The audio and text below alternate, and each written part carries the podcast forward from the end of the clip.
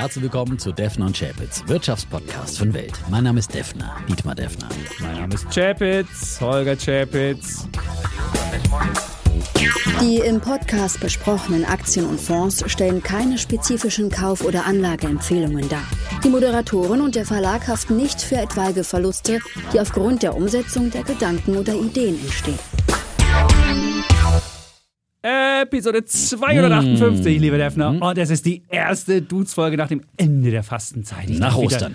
Schokolade essen. Ha, ich darf man sieht es noch nicht an. Franzbrötchen essen. Ich darf wieder. Red Bull trinken? Ja, Red Bull trinken. Wobei, das ist mir am schwersten gefallen, dieses Red Bull trinken. Wo ich habe eine Theorie gehört, was Red Bull mit dir macht. Red mhm. Bull zieht ein Stück Zukunftszeit in die Gegenwart. Du bist wie, als ob du Schulden machen würdest mhm. mit deinem Leben. Mhm. Und du bist zwar dann in der Zeit etwas aufgeweckter, aber das ziehst du aus der Zukunft schon weg mhm. und dann wirst du früher sterben. Das hat mir der, der Glöckner erzählt, das wäre Red Bull. Und jetzt, wenn jemand mal mir vielleicht eine andere Theorie erzählen kann, was Red Bull das macht. Klingt auf jeden Fall nach Droge schon mal. Ne? Genau, also du ziehst so, einfach ein ja. Stück Leben schon mal genau, vor, ja. was du dann später weg hast. Koks für Arme sozusagen. So ist es. Ja. Und äh, auf jeden Fall, das fiel mir am schwersten und äh, ich versuche also trotzdem das weniger zu tun. Das ist schon mal gut, ne? Ja, und. Äh, Aber die nächtlichen Podcasts, sie fordern ihren Tribut. Die fordern ihren Tribut. Herr Chapitz, ne? Ja. Aber hattest du schöne Ostern im Rheinland? Ich war, genau, ich war in Bonn und wir haben. Wir haben irgendwie sechs Stunden bis ins Rheinland gebraucht, bis nach Bonn. Bonn-Berlin, das ist ja mal, war ja mal irgendwie vier Stunden. Und die Bahn hat es geschafft, einfach dadurch pünktlich zu sein, dass man einfach länger im Fahrplan aufruft und dann auch einfach irgendwie über Magdeburg so wird zurückgefahren. Ich so, hä? Internet gab es auch nicht auf der Strecke. Klar, wenn dann an, an der Seite des Zugs kein, kein, kein WLAN ist, also kein, kein richtiges Handynetz, gibt es natürlich auch drin kein WLAN und ach, es ist aber es gibt da ein Zielpublikum für die Deutsche Bahn. Gibt es? Habe ich heute Meldungen gelesen und war ja. wirklich überrascht. Es gibt 3,4 Millionen Internetmuffel in Deutschland. Sechs Prozent der Deutschen waren noch, noch nie? nie? online und das ist natürlich ein wahnsinniger Markt für die Deutsche Bahn. Ja? Stimmt. Die könnten Bahn fahren und wären glücklich. Und wenn die auch langsamer fahren würden, dann müssten die auch nicht irgendein Geschwindigkeitsproblem kriegen und könnten dann sogar, wie mein Vater, der würde ja sagen, ja, kriege ich ja anderthalb Stunden mehr für den gleichen Preis.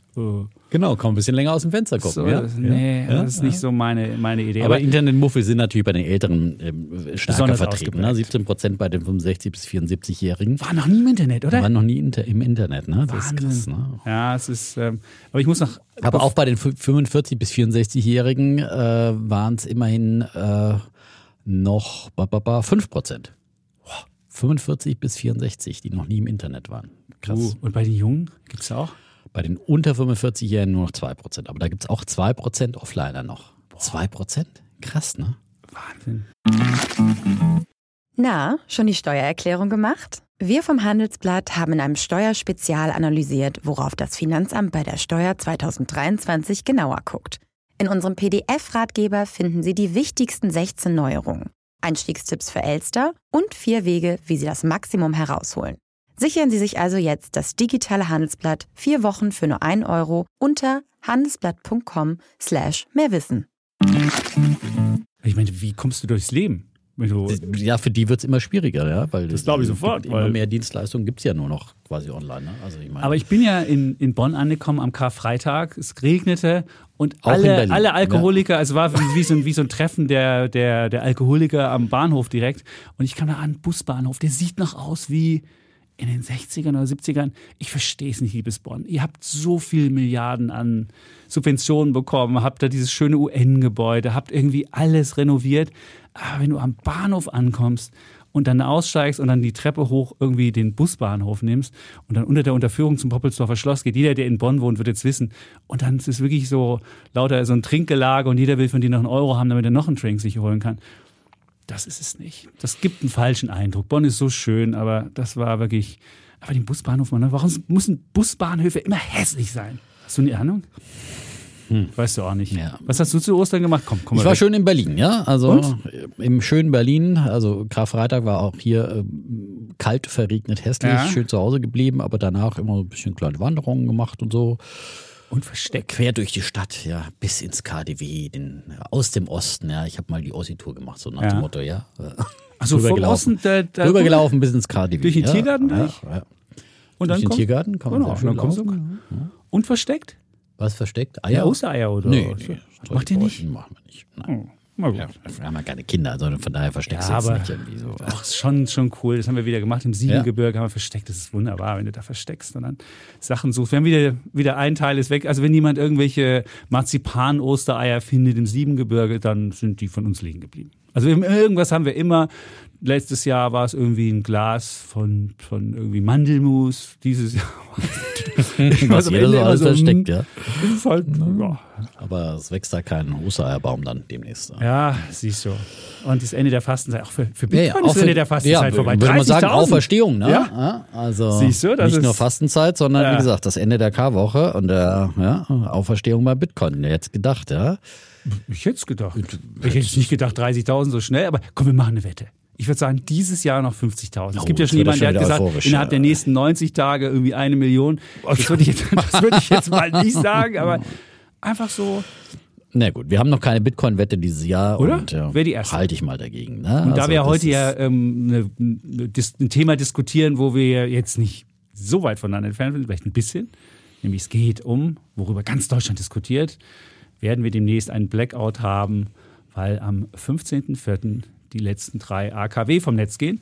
Und da wollen wir darüber diskutieren, ist das sinnvoll, ist das nicht so sinnvoll, was sind die Folgen? Was auf jeden Fall eher eine politische Diskussion und da gibt es natürlich keine Wette heute, die sich da anbietet. Von daher werden wir diese Diskussion gleich mal führen. Wo wir hätten ja wetten können, wird da jemand, vielleicht, es gab immer Anti-AKW-Demonstrationen, vielleicht gibt es auch eine Pro-AKW, vielleicht steht dann jemand da an ISA 2 mhm. und macht eine kleine Demo und sagt, mein Bayern soll hell bleiben oder so.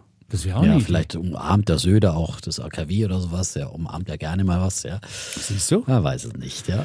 Aber das wird heute unser Thema sein. Darüber diskutieren wir. Und natürlich wollen wir auch ein bisschen über Märkte reden. Genau, ja also nicht nur der Bitcoin ja. hausiert, sondern läuft ja auch an den Märkten ganz gut. Wobei letzte Woche war ja nach Dienstag hier erstmal DAX-Rekord, dann erstmal wieder etwas äh, Stimmung eingekehrt. Und man muss ja sagen, es ist zu, momentan tun sich die Märkte einfach schwierig, wie sie Konjunkturdaten aus den USA mhm. vor allem interpretieren sollen. Ja, lange Zeit hatten wir ja immer das Phänomen, ja, schwache Konjunkturdaten. Die News Börsen, News. Genau, die Börsen haben gejubelt und gesagt, okay, dann ist irgendwann mal der Zinserhöhungszyklus vorbei. Und plötzlich sind Bad News wieder Bad News. Da muss man sich auch wieder dran gewöhnen. Also das ist Rezessionsangst. Ja, Rezessionsangst, ja. Also man den Märkten kann man es auch nicht recht mhm. machen. Aber die Arbeitsmarktdaten haben es dann doch geschafft, äh, am Freitag, am Karfreitag Arbeitsmarktdaten veröffentlicht die Amerikaner, ne? Ist den Märkten dann doch einigermaßen recht zu machen, mhm. weil sie wenigstens nicht zu weit von den Erwartungen entfernt die waren. waren. Ich glaube, das war das. Genau. Das, das war, ja, genau. So, genau so. Bitte, bin, drin. Jede Abweichung nach unten oder nach oben wäre wahrscheinlich wieder Genau, die, äh, die, Löhne waren, waren unter Erwartungen, die neuen Jobs waren leicht drüber und so kam das so insgesamt, haben die Leute sich gut gefühlt, keine äh, sofortige Rezessionsangst, aber auch keine zu große Inflationsfurcht. Äh, ja, mhm. Wir haben ja diese Woche noch am Mittwoch, also wir nehmen jetzt am Dienstag auf und dann gibt es am Mittwoch ja die große ähm, amerikanischen Inflationszahlen und da könnte es passieren, dass die Kernrate, also die ohne Energie und ohne Lebensmittelpreise, erstmals über der Headline-Rate, wo alles drin ist, ist. Mal sehen, wie das die Märkte wahrnehmen oder was dann passiert. Auf jeden Fall bleibt spannend und wir werden auf, auf jeden Fall, Fall neue Daten mit bekommen. meiner Wette, mit meiner mit meinen Fettwetten bin ich glaube ich ganz gut. Bist wieder fort. Du bist wieder fort. Also ja. ich hatte ja gesagt, wenigstens noch mal 25 Basispunkte dann Anfang Mai äh, und äh, da sieht so aus, als ob das passieren würde. Nach diesen Arbeitsmarktzahlen ist jetzt die Wahrscheinlichkeit, dass das passiert. Ich kann mal hier live gucken, dann machen wir hier mal live live Beschau. Auf jeden Fall die Wall Street hat es ja dann 73 Prozent Wahrscheinlichkeit, dass es so kommt, wie der Defner gesagt hat. Also bist du drei Viertel. Mhm. Wahrscheinlich, das ist okay. Ja, also auch das Bankbeben wird langsam wieder abgeschüttelt und ähm da bin ich mir nicht so sicher. Auch da kriegen wir jetzt ja Zahlen. Da kriegen wir erstmal die Großbanken City und JP Morgan. Mhm. Die müssten ja eigentlich ganz gut das erlebt haben. möglicherweise profitiert anderen, haben. Ne? so ist es. Genau. Aber wenn du dir anguckst, beispielsweise die Kreditvergabe in Amerika ist komplett eingebrochen. Die letzten ähm, Wochen im, im, im März gab es fast keine Kredite mehr. Minus 105 Milliarden Kreditvergabe gegenüber dem Vorjahr. Mhm. Und das ist ja so Credit Crunch-mäßig und auch in Europa ist es so. Ja. Und der IWF hat beispielsweise hat für Deutschland mhm. die Wachstumsprognose gestutzt auf minus 0,1 Prozent in diesem Jahr. Minus 0,1. Also wieder ähm, ins, ins, ins, ins Negative.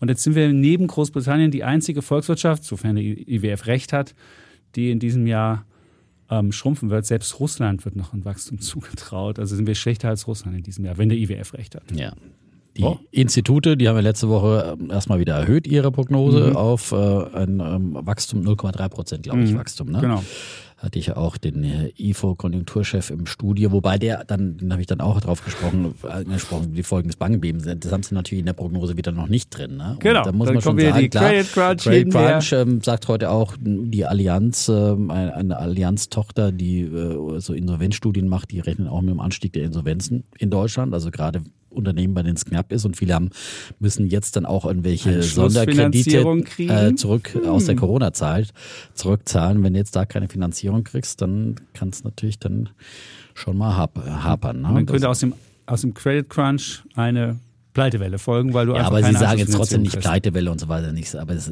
es, gibt einen Anstieg, aber eben keine, keine wahnsinnige Pleitewelle oder sowas. Ne? Also da sind wir auch noch äh, insgesamt bei den Zahlen ganz gut unterwegs. Aber einer hat geraunt, der Florian Homm. Oh, das ist ja auch ein alter Rauner. Ja. Und er hat geschrieben, was hat er geschrieben? Äh, eine Des Desinflation, fallende Inflation ist zumindest kurzfristig relativ sicher, also die Inflation zurückgeht. Die Stagflation bleibt vorerst aber der dominante mittelfristige Trend, während ein systemischer Crash mit Elementen einer Währungsreform, oh. und jetzt kommt es in den nächsten drei Jahren immer wahrscheinlicher wird. Ja, in den nächsten drei Jahren. Diese ganz Systemischer Crash ja, mit Elementen genau. einer Währungsreform. Alle sind sie wieder da, die Homs, der, der Dirk Müller und die Homs Und der Goldpreis ja. ist ja auch wieder über, zwei, weiß nicht, aber ja, über 2000, aber letzte Woche ja auch über 2000, genau. Ja. Äh, und war ja eigentlich auch mal überfällig, dass der auch wieder ein bisschen zulegte. Und ähm, Silberpreis auch wieder auf 25 ja. Dollar. So. Und ich kann dir noch sagen, was Florian Homm sagt, was du kaufen sollst. Mhm. Edelmetalle als Krisenabsicherung gegen eine willkürlich erhöhte Geldmenge kurzfristig hochwertige Anleihen sowie ge weniger geringfügige oder antizyklische Zinssubstitute wie Verizon, das ist eine Aktie, Tabakaktien oder spezialisierte REITs oder erstklassische, wenig zyklische und günstig bewährte Wachstums- und Dividendenperlen im Rüstungsbereich, vor allem Pharma- und ähm. Biotech-Aktien, die von der Gesundheitskrise profitieren. Bei all diesen Werten sollten solide Burggräben bestehen, verbunden mit einer gesunden Eigenkapitalrendite, Zins sowie Dividendenabdeckung. Und dann ist er noch ein großer Fan von Südostasien, selektiv China, Indien und Südamerika und graduelle und selektive Akkumulation von lebensnotwendigen Rohstoffen. So. Ja. Andere zahlen dafür Millionen, dass sie so ein, Bot, so ein, so ein Börsenbrief du lesen. Und hier haust das. das einfach so raus, ja? ja? Das ist ja auch nicht der ganze, den ich jetzt hier vorgelesen okay. habe. Du siehst, ähm, wer mehr von diesen wunderbaren Ideen haben will, der muss das Ding halt lesen. So, aber keine Werbung, so äh, eine Quellenangabe, ja? Ja, es war der Longshort-Börsenbrief von Florian Homm. So, einfach ist das. Gut. Ja. Also Grund, und wir haben auch mal geraunt, dieser Strategie, ich meine, ja. sind ja nie verkehrt, ja. Das, das Stimmt. Also die, die Aktie kannst du, glaube ich, immer kaufen, die ich gerade vorgelesen habe. Und lebensnotwendige Rohstoffe, gut. Burggraben ist auch immer gut. Burggraben ne? ist auch die immer Warren gut. Buffett. Äh, so ist es. Ja. Und gesunde Eigenkapital. Aber dafür musst du halt immer ein bisschen round. Und das war halt, wie gesagt, das sind diese Crash-Propheten, die dann immer, oh, oh, oh, oh erstmal oh. Weltuntergang und dann kommt zu mir, ich äh, biete euch Sicherheit, ja, so ungefähr. Das genau. ist ja immer so. Und Banken mit Kokoanleihen, die will er shorten. Rattenfänger-Methode, wo man erstmal groß Angst, ja, und dann ist man der große Prophet, der große Cash-Prophet und äh, dann laufen einem die Leute hinterher und schmeißen einem das Geld für einen teuren Börsenbrief oder für einen teuren Fonds hinterher. Sie können es mit einem ETF viel günstiger haben, aber was wollen Sie nicht? Nein. Das fühlt sich auch viel besser an in den mhm. warmen Armen des Crash-Propheten. Ja, ja, ich habe es euch immer schon gesagt, ja, so warum das System kollabieren muss. Wir haben tatsächlich zu, zu Ostern auch angefangen, mal äh, The Big Short wieder zu gucken. Ja. ja. Ich wollte es meiner Frau ein bisschen nahe bringen, aber fand es dann doch nicht so prickelnd. Irgendwie mehr so, ich meinte, es, ist, es sei doch ein sehr männerlastiger Film, ja. Ähm, aber ich fand es wieder wirklich einen guten Film. Also wer wirklich nochmal das damals nicht miterlebt hat und mal die Finanzkrise von 2008 so äh, nach 2007, 2008 ja, nacherleben äh, will und diese Ursachen verstehen will, finde ich einfach wirklich schon gut gemachten Film. Ne? Um das, ja, äh, Storytelling.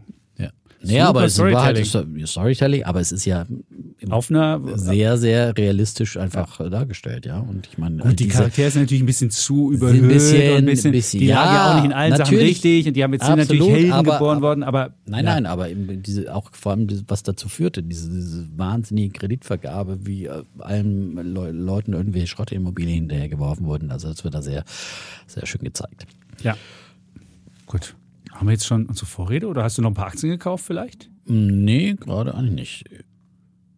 Echt nicht? Nee, hab gerade ein bisschen was verkauft sogar. Hast du? Ja, okay. vor einem großen Crash. Wo der Crash kommt, da hast du gleich mal ein bisschen. Dann muss ich schon wieder Steuern nachzahlen. Das ist ja, ah, okay, Steuern gut. nachzahlen. Nee, dann geht dann. Äh, Aufzug erneuern. Als Immobilienbesitzer hast du, musst dir ständig irgendwo reinbuttern. Ja? Okay. Also so Aufzugbänder, ja. Nur eben das für ein Vierfamilienhaus zahlst du mal eben auch wieder pro, pro Habt ihr eine Sonderumlage machen müssen? 4.000 Euro, 4.500 Euro. Und habt ihr nicht eine ja. Rücklage gehabt?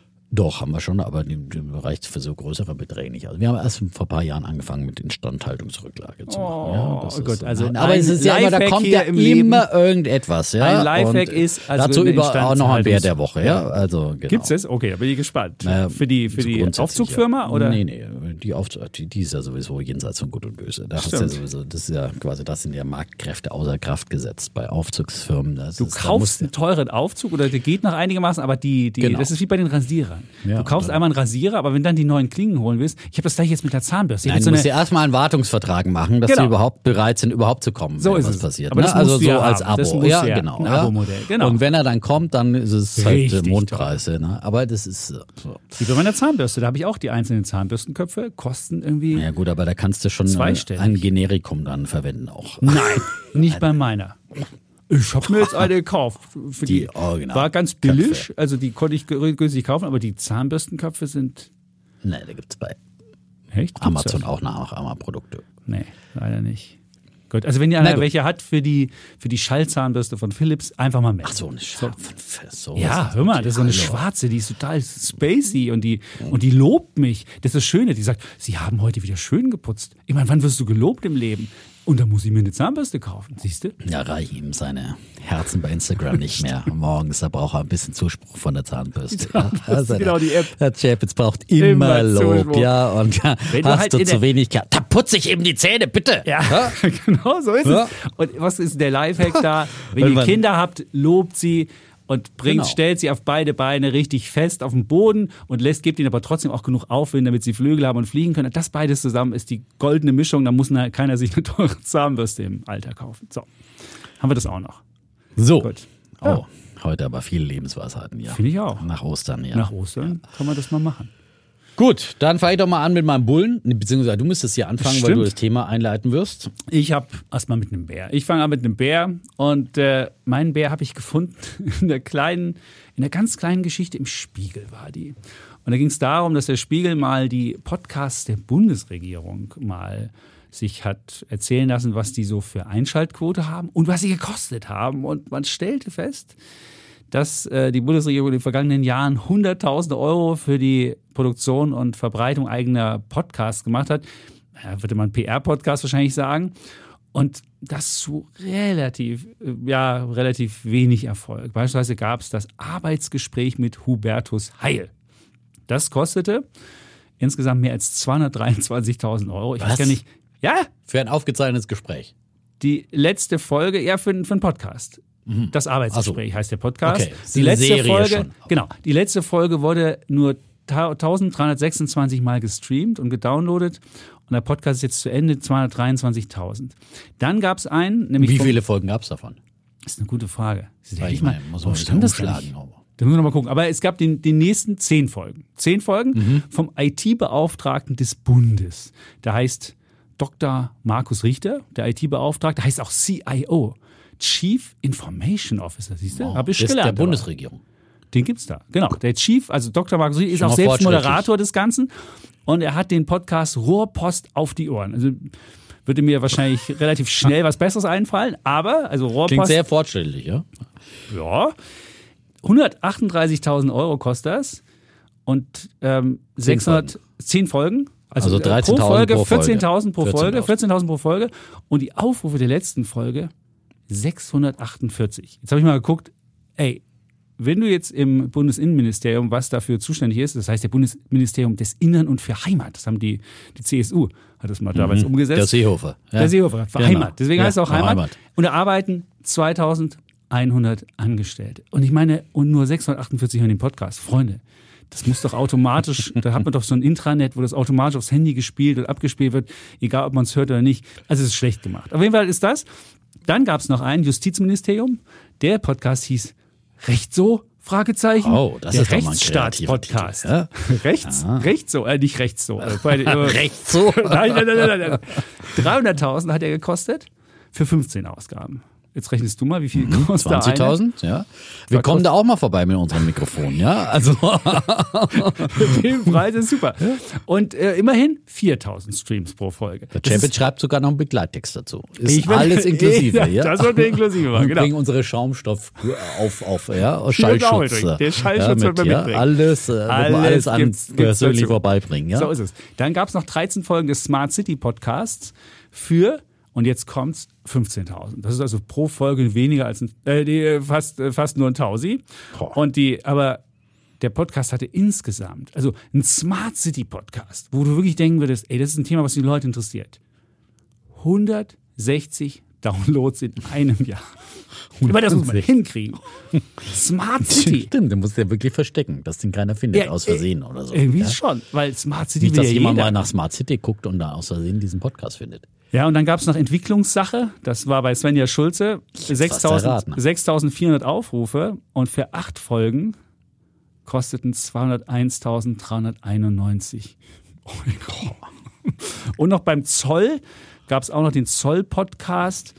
Und da gab es 2000 Abrufe und äh, aber leider stand da nicht dabei, was es gekostet und wie hat. der? Nichts zu verzollen? Wie hieß der denn? Das ist eine gute Frage. Ähm, und Fortführung nicht geplant. Wie hieß er? Das ist eine gute Frage. Wie der, Die wie der Fortführungsperspektive ist offen, wie bei Tupperware, ja? Ja, genau. Das ist, das ist so gemein, ja. aber ist wirklich faszinierend. Aber mir tut es wirklich auch ein bisschen leid um Tupperware, ja? Also, mein, die gab es ja. jetzt bei Edeka, waren die sogar, konntest du die mal für Punkte sammeln kriegen? Ist jetzt schon ein Nein, aber her. ich meine jetzt hier, dass die, die Aktie so einbricht und, ja, und die, die, die, Fortführungsperspektive des Unternehmens jetzt äh, also wir haben Frage steht. Zu Hause. Ja, ich auch. Natürlich habe ich noch. Siehste? Meine Mutter war immer beim Tupperabend, hat auch Tupperabende zu Hause gemacht und ich bin natürlich mit der Tupperdose in die Schule und habe da immer mein Mittwochsbrot vom Bahnhof mit dabei gehabt. Ja. Siehst du? Und was ich also mir das ist schon Kulturgut, ja. Aber man eigentlich mal über warum ist es gescheitert? Machen die Leute keine Tupperware mehr oder braucht es Influencer, die das machen? Ich habe mir doch irgendeinen so Influencer, so einen Kücheninfluencer geholt, mhm.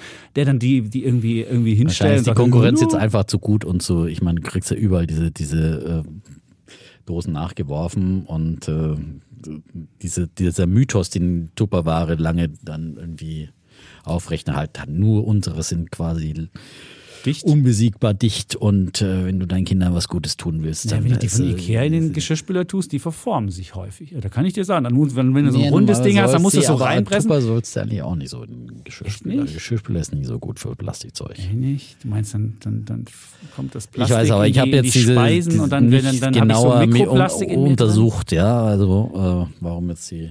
Aber das wär's doch geschirrspülfeste Tupperware. Und wahrscheinlich haben sie werben. einfach nicht mehr Und der so Defner wäre der, der ist beim Friseur gewesen, hat ja Seiten auf Null, würde mein Sohn sagen. Also vier was, Millimeter. was hast du denn da? Was beim Weddingfriseur? Nee, ich habe selber einen Barbershop vor der Haustür. Ja. Echt? Was hat ja, so gekostet? 16 Euro. Was? 16? 16, ja, das ist okay. Immer schön 4 mm. Musstest du selbst irgendwie einen Föhn mitbringen oder, oder war das mit dabei?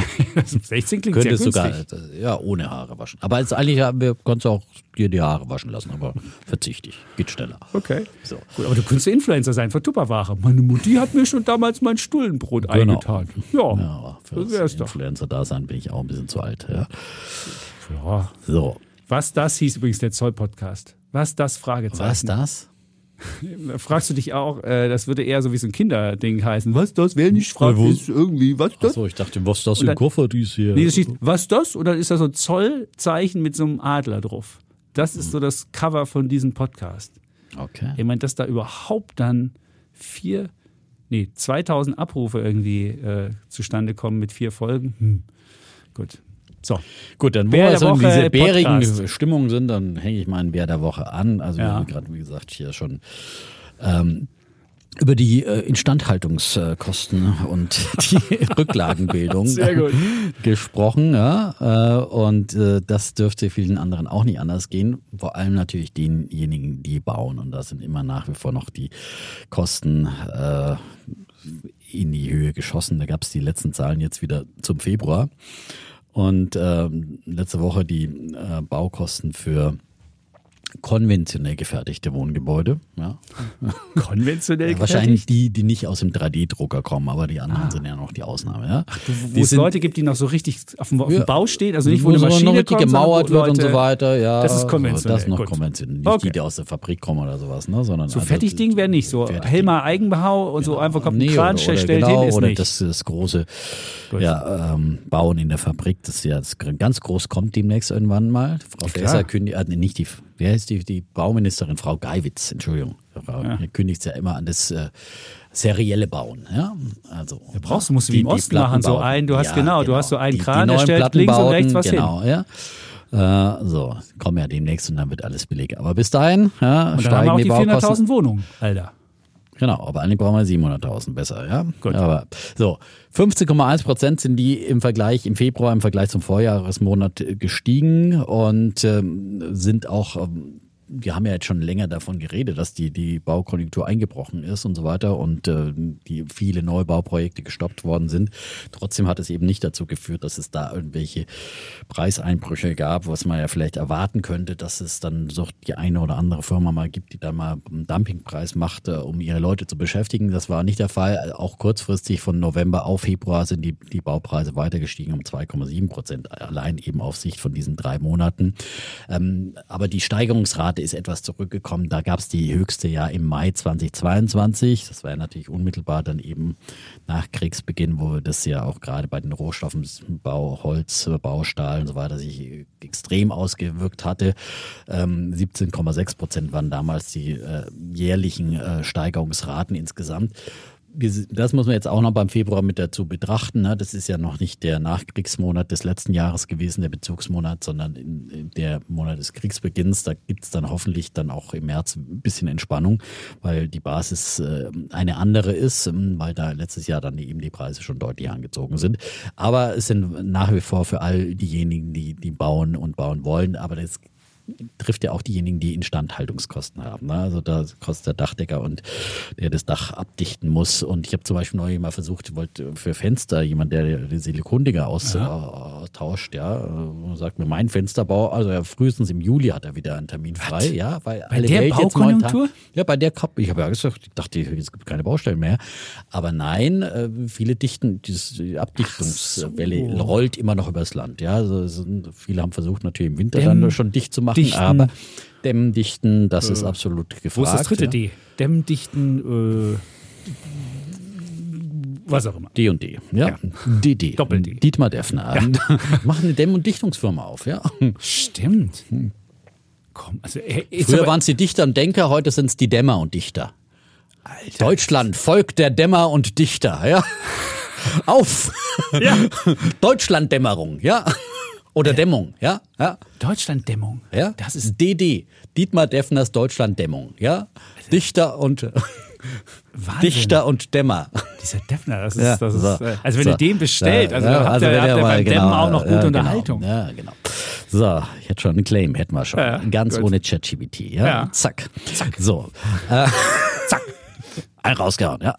Äh, so, äh, also wie gesagt, äh, und wenn man sich in die einzelnen Gewerke anguckt, ja, äh, dann Rohbau relativ günstig noch, 13,7 Prozent plus die Jahressteigerung, ähm, Betonarbeiten 15,2 Prozent plus, ähm, besonders Dachdeckungs- und Dachabdichtungsarbeiten.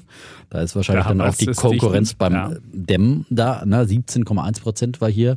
Und äh, natürlich die Heiz- und Warm. Warmerwärmung, Wassererwärmungsanlagen äh, sind um 18,2 Prozent in die Höhe geschossen. Ja, also das ist natürlich klar, dass äh, Heizungsbauer momentan in den Zeiten ja, gefragt sind. Die einen wollen schnell, schnell noch eine Gasheizung minute, und die anderen oder? wollen schon die so ähm, Wärmepumpe und so weiter oder mhm. äh, was auch immer. Da ist auf jeden Fall, also die haben auf jeden Fall eine gute Konjunktur in den nächsten 20 Jahren. Das, das ist davon auszugehen. So, und wie gesagt, ähm, das gepaart mit den nach wie vor hohen Zinsen ist natürlich wirklich, macht Bauen eigentlich unerschwinglich. Und ähm, die Wirtschaftsinstitute haben letzte Woche auch äh, in ihrem Gutachten für die Bundesregierung gesagt, hier müsste auch, äh, hier gibt es Handlungspolitik für, damit man eben den Kauf von Immobilien attraktiver macht. Und deswegen schlagen sie vor, die Grunderwerbsteuer wieder zu senken, die ja in fast allen Bundesländern seit Jahren permanent angestiegen ist. Ja. Und, das ist ja äh, Ländersache. Wie soll da die Bundesregierung machen? Da nein, die Bundesländer. Nein, ach so, die, gesagt, die Bundesregierung. Nee, die Bundesländer, die ja. Ach, die ja, Bundesländer. Nein, die, Bundesländer. Die, die Bundesregierung hat es ja schon, glaube ich, sogar im Ampelkoalitionsvertrag empfohlen, mehr oder weniger. Mhm. Ne? Aber sie haben da keine Durchgriffsmöglichkeit. Das ist in der Tat so, weil es Ländersache ist. Eine geile Steuer, kann keiner flüchten. Viel genau, Spaß beim ja, Flüchten. Ja, genau. Und äh, gerade in Berlin zum Beispiel ist ja, ich weiß gar nicht, irgendwie um die sieben Prozent, glaube ich, ne? Äh, wo sie immer schreien, ja, Wohnungen bauen, Wohnungen bauen.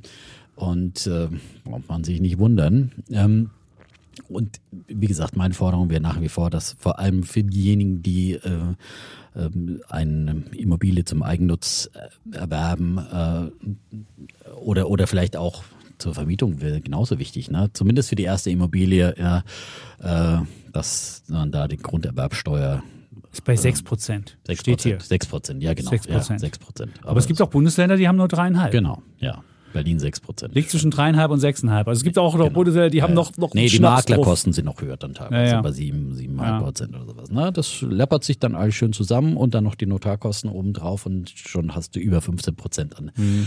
äh, Erwerbskosten. Ja, oh. nicht Nebenerwerbs, das ist was anderes. Genau. Erwerbsnebenkosten. Ja, genau. genau. Mhm. Ähm, und von daher, also da könnte die Politik äh, leicht äh, durch Verzicht äh, auf Steuereinnahmen äh, sicherlich zur, zur Förderung von Wohnbau beitragen und sollte es meiner Meinung nach tun. So, das war ein Bär der Woche für die wirklich explodierenden Kosten. Aber Bau. wenn jetzt bei euch der, der, der, wie schnell kam der Aufzugsonkel? Ja, du, du musst erstmal bezahlen. Ja? Okay. Erstmal die Sonderumlage erhöhen, ja, okay. den Auftrag rausgeben und dann, ja? äh, und dann kommt er irgendwann mal. Achso, aber das ist noch nicht Ich meine, das ist jetzt Gott sei Dank ist jetzt, jetzt ist ja, nee, quasi, das hat der TÜV reklamiert und dann äh, musst du es halt dann austauschen. Ne? Okay, so. gut, aber der, der Aufzug geht noch und das ist nicht so. Gerade geht er noch. Also, ist jetzt nicht so, dass er. Gut, genau, sonst ja, hast du genau. nämlich die Mieter richtig. Jede Woche hast ja, du jemanden, der sagt. Äh. Der war aber auch schon öfters kaputt. Es ist nicht so, dass wir in den letzten Jahren nicht schon öfters repariert okay. haben und dann der Mieter sich bitterlich beklagt hat, ja, weil er gerade aus dem Urlaub kam und seine Koffer hochschleppen musste. So, so ähm, gut, dann komme ich zu meinem Bullen. Das geht ganz schnell. Ich habe einen Podcast gehört am Wochenende, genau, beim Joggen. Und zwar äh, ein Podcast bei, aber es geht gar nicht um den Podcast an sich, sondern es geht um die Typen. Der kriegt meinen mein Bullen. Und zwar der Podcast heißt Masters in Business, der ist einer von Bloomberg. Und da war Aswat Damodaran da. Aswat Damodaran ist so ein Professor an der Stern School of Business äh, der New York University. Und der hat schon, ich glaube, neunmal oder so Professor des Jahres. Die küren es immer in der NYU. Und er unterrichtet NBA-Studenten in den Bereichen Unternehmensfinanzierung und Bewertung. Hat auch tausende Bücher geschrieben. Und das Schöne an dem Typen ist, man kann dem auch, der macht auch Online-Kurse. Und der, den kann man einfach auch folgen und kann einfach dessen Kurse, wo man sonst an der New York äh, University ganz viel Geld bezahlen kann, kann man umsonst sehen. Und er hat auch noch immer für jedes Thema noch so ein kurzes YouTube-Video, wo er nochmal seine, seine 80 Minuten auf 12 zusammendampft. Also für alle, alle Lebenslagen kann man, kann man äh, dem folgen. Und warum sollte man dem folgen? Und deswegen äh, hat er auch mal einen Bullen äh, der Woche bekommen. Ähm, der hat halt der, der, bringt halt zwei Sachen zusammen, die eigentlich an der Börse selten anzutreffen sind. Entweder hat man an der Börse Leute, die gut Geschichten erzählen können, Narrative und die dann auch schnell zum Überschwang äh, ja, neigen und dann einfach auch zu hohe Bewertungen zahlen und dann gibt's äh, gibt's halt so äh, klassische Blasenbildung, Spekulationsblasen oder man hat die die äh, Zahlen äh, die einfach auch äh, alles immer für zu teuer befinden und die nie irgendwie eine Fantasie sehen können und die einfach so zahlengetrieben sind, mit denen aber auch nichts anfangen kann. Und er sagt, hey, äh, eine gute Bewertung zeichnet sich dadurch aus, dass man entweder ein disziplinierter Geschichtenerzähler ist oder ein fantasievoller Zahlenjongleur. Also man muss halt, wenn man, je nachdem von welcher Seite aus man kommt, ähm, muss man halt derjenige, der immer mit Zahlen was hat, der muss halt irgendwie die Zahlen in eine verständliche Erzählung einbauen. Und derjenige, der immer verbal gut ist und der einfach gute Geschichten erzählen kann, der muss halt auch äh, schaffen, das noch mit, mit Zahlen zu unterlegen, damit man eben nicht zu sehr äh, seiner Geschichte verfällt und dann einfach zu hohe Preise zahlt. Und das ist das Schöne und das kann man in seinen, in, in seinen Kursen kann man halt lernen, wie man Unternehmen richtig bewertet, wie man auch Narrative richtig versteht. Und er, er macht das auch immer anschaulich an einzelnen Beispielen, an Tesla und so weiter. Macht auch richtig Videos zu. Also man kann auch wirklich, das ist jetzt nicht was Theoretisches, sondern er baut es dann auch immer in, in, in, in eine aktuelle Bewertung ein. Und er hat auch ein Buch geschrieben über, warum jetzt einzelne Menschen es schaffen, ähm, die Börse out zu performen, weil es eigentlich eigentlich funktioniert das ja nicht richtig, weil irgendwie, wenn man höhere Risiken eingeht, also wenn man höhere Renditen haben will, muss man höhere Risiken eingehen und dann ähm, hat man halt automatisch auch ein, ein risikoadjustierte äh, Rendite ist nicht höher, als wenn man weniger Risiko eingeht, auch eine geringe Rendite hat. Also, aber er sagt, Warren Buffett, was der halt so gut kann, ist, dass er halt Kapital hat, das nicht in Panik geraten kann. Also er setzt halt einfach Geld ein und er weiß, hey, ich investiere beispielsweise damals in der Finanzkrise, hat er Goldman Sachs einen Kredit gegeben für, ich glaube, 11 Prozent oder auch Bank of America.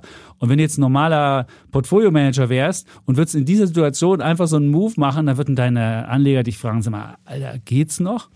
Und was der Vorteil auch von Warren Buffett ist, der muss sich halt nicht auf vierteljährlicher Basis, muss er nicht sich rechtfertigen und deswegen hat er halt dieses Kapital, das nicht in Panik gerät. Ich fand auch dieses Bild sehr schön, kostengünstiges Kapital, das nicht in Panik gerät und das deswegen gut funktioniert und deswegen kann er halt als einer der wenigen, die sich auch nicht rechtfertigen müssen, immer, ähm, kann er da halt ähm, eine, eine Outperformance hinbekommen. Und ich finde insgesamt, wenn man die Bücher oder die, die Videos oder so sich anguckt, kann man ein bisschen besser verstehen, wie Börse funktioniert, eben nicht nur Zahlen, aber nicht nur Narrative, sondern es ist eben aus beiden ist mal überwiegt das Narrativ, mal über, über, überwiegen eher, wenn, wenn, wenn, wenn die Leute äh, risikoscheu sind, ist eher die, wieder die Zahlen das Dominierende und das beides zusammen macht es dann aus. Und deswegen sage ich, mein Bulle der Woche, Aswad Damodaran. Und man kann sich den Podcast mal anhören, da kriegt man, kommt man so ein bisschen rein in die Ideen und in die Geschichten. Und dann kann man überlegen, wenn man das gehört hat, ah, was will ich vertiefen? Will ich mir was über die Investoren anhören? Will ich mir was über Unternehmensbewertung anhören? Und kann dann dann sich da auch die, die Videos mal anschauen und ähm, wahnsinnig spannend. Und er hat auch erklärt, warum Universitäten nicht durch diese Online-Unis abgelöst worden sind, weil Universitäten auch darin sind, dass du einfach mal vier Jahre von zu Hause wegkommst, einfach mal vier Jahre auch an irgendeinem Platz bist, wo du irgendwelchen Blödsinn machst, wo du irgendwelche Leute kennenlernst und so weiter. Und das machst du halt nicht, wenn du zu Hause sitzt und, und, und einfach nur äh, da einen Online-Kurs folgst. Und deswegen ist immer noch äh, Uni, also an der Uni zu sein und da wirklich vor Ort zu sein, ist halt immer noch ein, ein, ein Wert an sich und dafür zahlen die Leute dann halt auch äh, Tuition-Fees äh, bei ihm an der Uni von 60.000 im ähm, Semester. Und ähm, auch das kann man das schön hören, was Bildung ausmacht, wie man das am besten hinkriegt. Und das fand ich spannend. Hm, Fühle ich mich ja bestätigt hier. Ja. ja. der Typ ist also spannend. ich meine, zu, zu, den Themen, die, dass die Realität nie äh, durch ein Metaverse oder ein Chat-GPT komplett abgelöst wird und wir immer noch äh, reale Lehrer, reale Menschen äh, um uns herum brauchen, die uns äh, helfen, das äh, Wissen ja vermittelt zu bekommen, wenn es auch mit Hilfe von anderen Tools ist. Aber mhm. wie gesagt, aber äh, das wird das alles nie, nie komplett ersetzen. Wird er auch sprechen gegen Working from Home? Also ein bisschen, dass man halt auch eher dann wieder eine Gemeinschaft ist, eher auch mal zusammen Blödsinn macht, eher auch mal zusammen Gedenken durchspielt und so weiter. Also das, also wenn man die Theorie folgt, dann äh, sind ja ganz viele, äh, hat das ganz viele Implikationen. Genau, und, wie gesagt, ähm, deswegen gibt es bei uns jetzt Free Lunch, ne? Ja. weil auch unser Unternehmen das erkennt, dass es wichtig ist, dass man die Leute wieder ähm, ist es voller geworden? Warst du, warst du noch? Ja, habe schon den Eindruck. Heute war ich auch wieder beim Free Lunch und ähm, ist schon auch für so ein, also ich mit so einer Nach-Osterwoche wäre sehr früher ganz leer gewesen, ja. ist schon doch gut gefüllt, ja, und spricht sich mehr und mehr rum, glaube ich, ja, dass immer mehr Leute zu. Ja. Und die Familie hat gesagt, wenn du heute nach Hause kommst, bringst du bitte dein Abendessen, was es ja auch gibt, wenn man kein Mittagessen genommen hat, dann soll ich das mitbringen. Und ich würde das, das wird dann mal, gemeinschaftlich geteilt. Das wird dann gemeinschaftlich, ich weiß gar nicht, wie ich das darf, ob das dann irgendwie. Teilen darfst du es, du musst es ja nicht selber essen unter so. Aufsicht. Du darfst es auch mitnehmen. Ist auch to go. Du darfst halt so. bloß einmal am Tag dir ein Essen abholen. Ja, gut, okay. Ja, dann würde ich das nachher machen. Wenn wir hier fertig sind, gehe ich dann an den Counter und sage, ich möchte bitte mein Essen. Mhm. Lass bitte einpacken. Ja. Ja, gab heute leckeres Rind mit grüner Soße, ja. Aber das gibt es ja wahrscheinlich nicht mehr, nicht mehr abends. Abends gibt es ausgewählte Gerichte der Mittagskarte noch. Ach so. Sehr gut. Ich weiß nicht, was es da noch alles gibt, aber. Also ihr seht, wenn ihr hier bei mhm. Axel Springer arbeitet, ja. Gehaltserhöhungen sind nicht ganz so fett, aber es gibt Essen. Jawohl. Yeah. Gut. So. Gut. Mein, aber auch nicht bei jeder Axel Springer Company. Ne? Bei Idealo gibt es keinen Free Lunch. Ja, aber die kriegen wahrscheinlich Aktienoptionen oder Wahrscheinlich sowas, oder? kriegen die, ja. Also die haben es, glaube ich, noch ein bisschen. Muss man jetzt nicht sammeln, meinst du? die kriegen wahrscheinlich sogar den, den, den Kühlschrank voller Clubmate. Das haben wir hier nicht. So hat jeder so seine individuellen. So ist es. So, ähm, wir machen weiter Bullen? mit meinem Bullen der Woche. Ja. würde ich mal wieder. Tesla schon lange keinen mehr bekommen. Was? Ja, Tesla. Ja, die haben jetzt. Für, Äh, für China? genau. Ne, lass, Was? Äh, Was? ja, lass mich erst mal erzählen. Klassenfeind? Ja, genau. So, ähm, die haben jetzt eben eine neue Fertigungsstätte für ihre Megapack äh, oder Pack, Megapack, ich nenne sie jetzt Megapack-Batterien, ähm, angekündigt. Die soll in Shanghai gebaut werden und sie haben bereits in Kalifornien auch so eine Megapack-Fabrik und es zeigt einfach nur auch das Potenzial, das jetzt in diesem Geschäftszweig äh, steckt, deswegen dieser Bulle der Woche. Äh, und ähm, es handelt sich ja dabei um leistungsstarke Lithium-Ionen-Batterien, die in Batteriespeicherkraftwerken eingesetzt werden. Da haben sie einige schon gebaut, in Australien zum Beispiel. Ich glaube, das war sogar das größte der Welt oder sowas. Und ähm, diese ähm, sollen dann in der Fabrik in, in Shanghai künftig ähm, 10.000 Einheiten pro Jahr gefertigt werden mit einer Kapazität von 40 Gigawattstunden an Energiespeicher.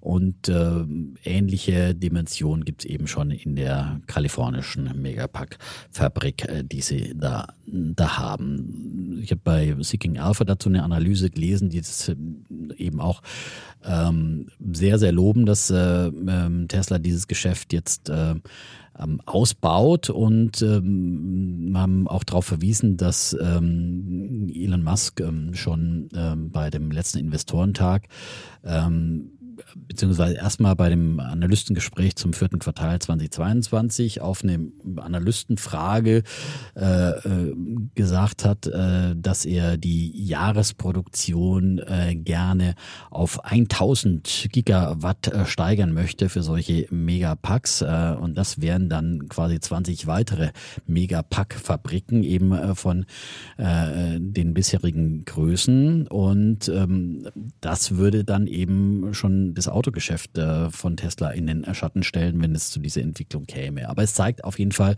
äh, dass da enormes Potenzial ist für Tesla als weiteren Geschäftszweig und äh, er hat beim Investorentag ähm, hat er dann äh,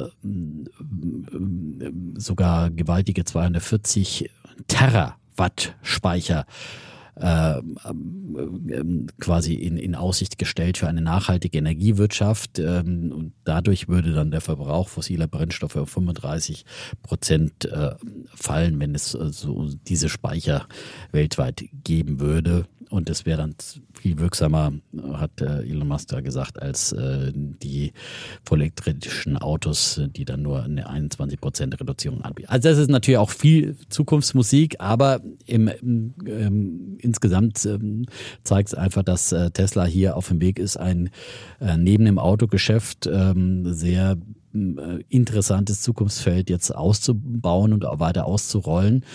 Und 2022 haben sie ähm, im Autogeschäft Umsätze von 7, 62 Milliarden Dollar gemacht und äh, die Megapack-Fabrik in Kalifornien, die hatte bereits Umsatzpotenzial von 22 Milliarden. Und wenn jetzt eben China dazukommt, äh, dann wären es insgesamt 44 Milliarden. Das heißt dann eben, äh, ja, knapp ein Drittel der Umsätze könnte dann äh, demnächst äh, in diesem oder im nächsten Jahr dann schon ähm, aus diesem Megapack-Geschäft kommen und Steigerungspotenzial wäre da sehr, sehr ähm, stark, wenn sie eben weitere solche Fabriken aufbauen. Und dafür gibt es meinen Bullen der Woche, dass sie quasi ja ihre Geschäftsfelder hier erweitern, was ja schon immer angekündigt war, dass sie eben auch dieses Geschäft mit Solarzellen und Energiespeichern äh, stark ausbauen wollen und ähm, sind da offenbar gut aufgestellt. Die Nachfrage scheint äh, sehr, sehr groß zu sein, weil sonst würden sie auch nicht eine neue Fabrik bauen. Ja, und das in China? Ja, in China haben sie wollen auch wir schon doch eine- nicht, das wollen wir doch in Autofabrik. Brandenburg haben. Ja, dann wird es in Brandenburg auch eine geben. Nee, ja. da haben sie ja gerade das Ding zurückgestutzt. Naja, das war ja das, das waren ja erst mal die, die Batteriefabriken Ja. für, für die Autos. Die haben Ja. sie erstmal zurückgestutzt, weil sie ja in Amerika aufgrund des Inflation Reduction Acts dafür mehr Förderung bekommen.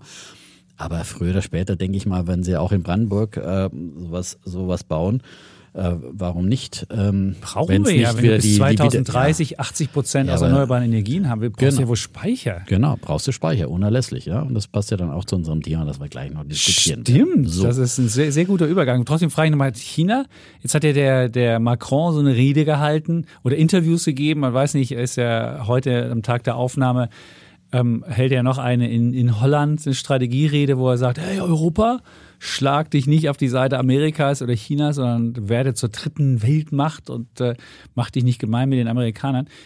Welcher, welcher Seite stehst du da? Findest du, ist das eine. Ich war schon immer auf der Seite, dass Europa als unabhängige Kraft sich etablieren sollte. So und nicht, äh, nicht äh, nur, das hat einfach spätestens äh, die Trump-Ära gezeigt, dass wir nicht zu sehr abhängig sein sollten von Amerika. Das ist doch ganz klar. Und dass wir selbstbewusst als Europäer auftreten. Das, dafür müssen wir uns aber halt viel ja, einiger sein. Du musst aber noch ein bisschen so. mehr für Ukraine zahlen. Da bist du aber, ja, das musst da musst du aber richtig ja, das, viel mehr zahlen. Da musst du aber richtig. Genau, das musst du tun. Und da das musst du dir einfach bewusst anders. sein. Ja? Aber aber das du musst ist ein anderes einfach, Bewusstsein. und das war schon immer, du musst einfach deine eigene Rüstungsindustrie und deine, deine ja, alles musst du stärken. Dein und vor allem musst du, darfst du fein genau. äh, be, äh, beaufsichtigen. Das ist, äh, das ist ganz klar. Das ist oh, ganz klar. So, aber das ist, das hat jetzt mal nichts mit der, mit der Position zu China zu tun.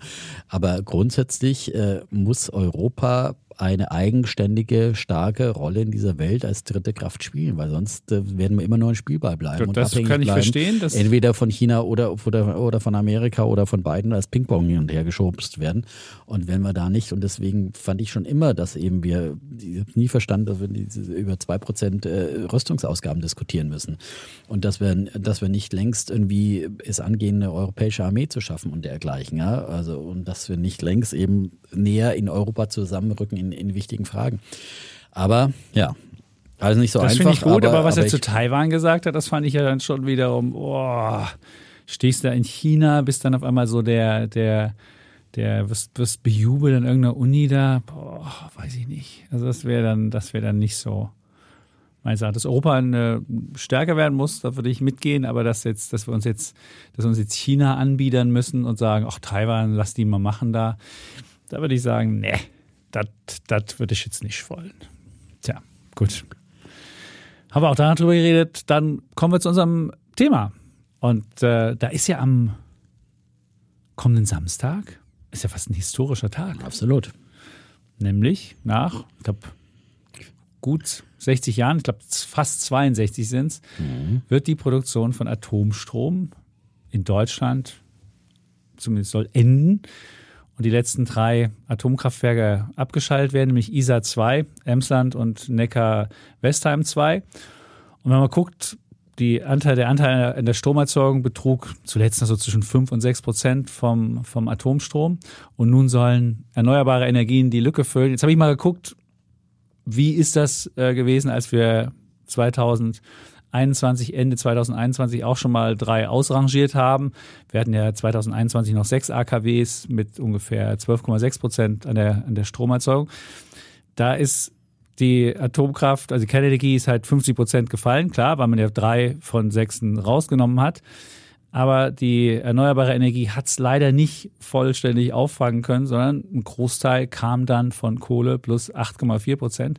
Und man sieht also die Idee dass wenn man ähm, AKWs abschaltet, dass dann das automatisch durch ähm, grüne Energie ähm, substituiert wird, die ist zumindest äh, in der Geschichte noch nicht aufgegangen.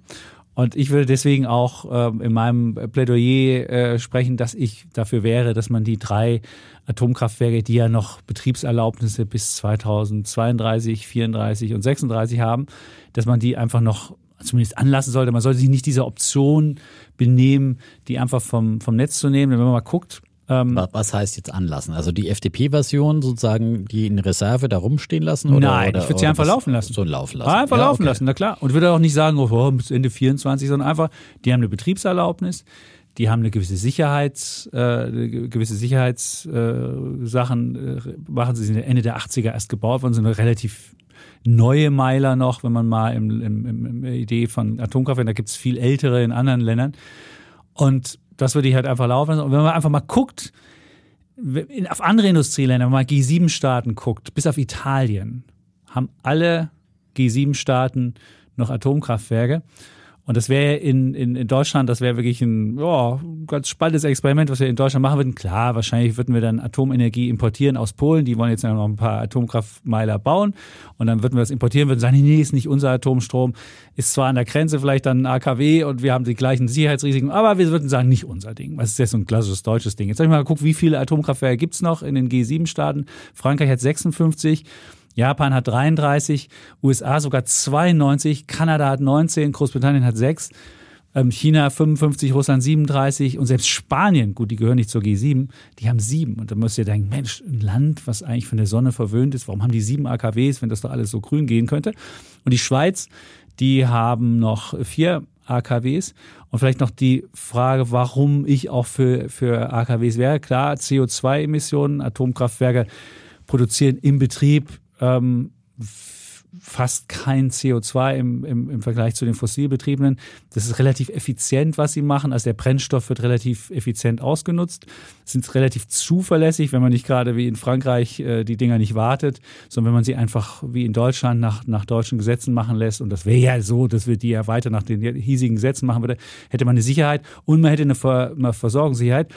Jetzt natürlich die Frage, was passiert nach dem 15.04.? Also was ich nicht sehe, viele sagen ja, oh, da gibt's Horror und dann wird gleich, wird gleich der nächste Blackout kommen. Im Frühjahr ist ja immer so, da haben wir A, kommt mehr Sonne rein. In der Regel, wenn wir nicht eine Flaute haben wie 2021, kommt auch mehr Wind rein. Also haben wir, haben wir keine Knappheit. Außerdem geht der Stromverbrauch mit Frühlingsbeginn zurück. Insofern sehe ich da noch keine Probleme. Und es gibt noch eine Kohlereserve, die geht bis zum 31. März 2024. Aber wenn man mal guckt, langfristig und wenn man regional guckt, problematisch wird es insbesondere für Bayern, weil Bayern hat zu wenige Stromleitungen von Nord-Süd. Deswegen können die jetzt nicht einfach ihr AKW abschalten und dann sagen, hey, wir hätten dann mal den, den, den, den, die ganze Windenergie aus dem Norden. Das funktioniert halt nicht. Und die müssten dann halt beispielsweise ähm, über, über aus dem Westen sich, sich äh, Gas äh, ran schaffen über Pipelines aus, aus Rotterdam, weil die haben nur Gaskraftwerke als Sicherheitsding äh, drin.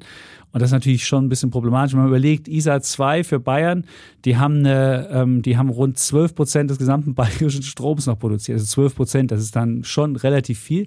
Und wenn du das halt jetzt rausnimmst und dich fragst, äh, wo kommt der dann her? Schwierig. Und dann das Zweite, was ich noch äh, als, als Gegenargument äh, nehme, warum man AKWs nicht abschalten sollte, dass einfach, es wird teurer. Also klar, jetzt sagt jeder, Atomkraftstrom ist doch der teure Strom, kostet doch in der Herstellung 19 Cent. Aber nicht für Atomkraftwerke, die wir schon gebaut haben, die schon abgeschrieben sind und wo wirklich das, was da rauskommt, quasi, äh, ja, äh, gibt's gibt's keine Abschauung mehr drauf, die sind quasi für null. Und, was man auch noch sagen muss, wenn ich jetzt ähm, den Atomstrom durch Kohlestrom ersetze, dann muss ich ja wissen, dass ich für die CO2-Preis, äh, für die Tonne CO2, die ich rauspuste, 98 Euro derzeit bezahlen muss. Und jetzt kann man mal gucken, was kostet eine Kilowattstunde ähm, CO2-Emission und dann kann man bei Braunkohle sind ungefähr ein Kilo CO2 pro Kilowattstunde und bei, ähm, wenn man Steinkohle anguckt, ähm, ungefähr 900 Gramm. Und wenn ich das jetzt umrechne mit dem aktuellen CO2-Preis von 98 Euro pro Tonne, heißt das für die Verbraucher ungefähr 10 Cent mehr pro Kilowattstunde. Alleine aus der Idee, dass ich CO2 rauspuste im Vergleich zu den Atomkraftwerken und da diesen, diesen äh, CO2-Preis zahlen muss, was natürlich fair ist. Man soll natürlich CO2-Preise zahlen. Wir wollen das ja auch, dass CO2 bepreist wird. Aber deswegen wird, wenn der, wenn, wenn die AKWs rauskommen, wird einfach der Strompreis teurer. Also es ist auch einfach noch eine, noch eine Verteuerung des Strompreises. Und wenn man auch nochmal guckt, wie viel haben die sechs letzten AKWs noch an Strom gemacht? Das waren 66 Terawattstunden im Jahr produziert. Und das ist mehr als alle Solaranlagen zusammengenommen. Da sieht man, wie weit zurück noch diese gesamten Erneuerbaren sind und wie viel man aufholen muss, um das hinzubekommen. Und wenn man dann irgendwie bis 2030 80 Prozent des produzierten Stroms aus erneuerbaren Energiequellen machen will, dann wird es meines Erachtens zu einem langfristig schon einem ja, unkalkulierbaren Experiment, wenn man einfach äh, jetzt das, was man hat, CO2-frei, kostengünstig, einfach abschaltet und sagt so, ja, ist eine Ideologie. Und deswegen wäre ich dafür, dass man sie anlässt. Ja, auf die Ideologie habe ich gewartet, weil ich meine, die Ideologie ist in dieser Debatte wirklich auf zwei, auf beiden Seiten extrem vorhanden, äh, finde ich. Äh, und das würden wir in dieser Woche äh, wahrscheinlich können wir am Ende dann am, am Samstag, wenn es so ist, kann keiner mehr, keiner mehr AKW hören, weil das jeder überall. Wir diskutieren es natürlich auch, weil es ist das Debattenthema der Woche. Und also ich, ich tue mich da ein bisschen schwer mit meiner Haltung, ehrlich gesagt. Ich war nie so dieser glühende äh, Gegner von AKWs äh, und, äh, und äh, ich meine, ich bin ja in dieser Zeit dann da auch groß geworden, der Anti-AKW-Bewegung äh, ähm, und ähm, da war ich äh, nie äh, dabei, ja, wenn die, wenn die Mitschüler dann, das war ja wie heutzutage äh, Fridays for Future, wenn man, ist man da zur Anti-AKW-Demo gegangen. Hast du auch nicht so einen ja, Sticker drauf? Nee, hatte ich auch nicht. Auch ja, nicht Atomgas, nein, danke. Okay. Ich hatte zwar eine Ente, aber auch da kein Aufkleber drauf. Auf okay. eine Ente war das eigentlich ja, so. Stimmt, das, da musste man das, muss, ja. ja. ja. Nee, nee. Also da äh, war ich schon immer so ein bisschen äh, ähm, kontra unterwegs, ja. Also nicht mit dem Mainstream. Der Freigeist. Der Freigeist. Der Freigeist. Energiefreigeist. Ja, so. Und ähm, natürlich sind, äh, muss man das eben diese ganze Anti-AKW-Bewegung ein bisschen in diesem historischen Kontext äh, sehen, der auch äh, von Reaktorunfällen dann ausgelöst wurde. Da gab es äh, Ende der 70er Harrisburg in den USA war noch nicht so ganz so krass, aber dann vor allem war einschneidend 86 in äh, Tschernobyl, ja, das war ein Jahr vor meinem Abi und das war schon, ähm, das war schon sehr, sehr einschneidend damals. Das hat zu einem wahnsinnigen Umdenken geführt und hat ja im Prinzip natürlich äh, die, die die Grünen groß werden lassen und äh, die Anti-AKW-Bewegung ist natürlich ein äh, Gründungsgen, äh, das ist die DNA der Grünen mit gewesen. Und, ähm, und dann gab es eben noch Fukushima ähm, im Jahr 2011, ähm, ja. Und das hat dann natürlich dann äh, in der Tat den Atomausstieg, der ja vorher von einer rot-grünen äh, Regierung schon mal beschlossen war, dann von einer schwarz-gelben wieder rückgängig gemacht wurde und dann im Eindruck von äh, Fukushima von schwarz-gelb eben wieder hektisch äh, umgesetzt wurde. Hektisch, schönes das Wort, war genau. wirklich hektisch ja. damals. So, und wenn man jetzt, ich wenn irgendwo ansetzen sollte in dieser Geschichte, finde ich dann im Jahr 2011, da muss man sagen, das waren meiner Meinung nach die, die historischen Fehler, die da unter dem Eindruck eben äh, ähm, äh, ja dieses Fukushima-Unglücks, äh, das ja fast zu einem wahnsinnigen Supergau geführt hätte. Das war ja wirklich ganz knapp, dass nicht irgendwie äh, diese Tokio mit 40 Millionen Menschen evakuiert hätte werden müssen und so weiter und so fort. Das ist nochmal gerade nochmal gut gegangen, aber es hat uns allen vor Augen geführt, diese immensen Risiken, die einfach in der Atomkraft äh, stecken. Und deswegen wollten damals alle nur noch raus und ähm, die, die Grünen haben einen wahnsinnigen Höhenflug, haben in, sind in Baden-Württemberg äh, Regierungspartei geworden und so weiter infolgedessen. Und ja, die Merkel-Regierung, übrigens damals äh, der bayerische Umweltminister war der oberste Drängler in Sachen AKW-Ausstieg, ja, ein gewisser Markus Söder, ja, der äh, konnte damals nicht, äh, dem konnte es nicht schnell genug und nicht hektisch genug gehen. Populist, ja, und der hat, weißt du doch. Ja, weißt du doch, ja. Weißt du doch, äh, Söder immer ein Populist ja, und immer äh, der Mr. Fähnchen im Wind.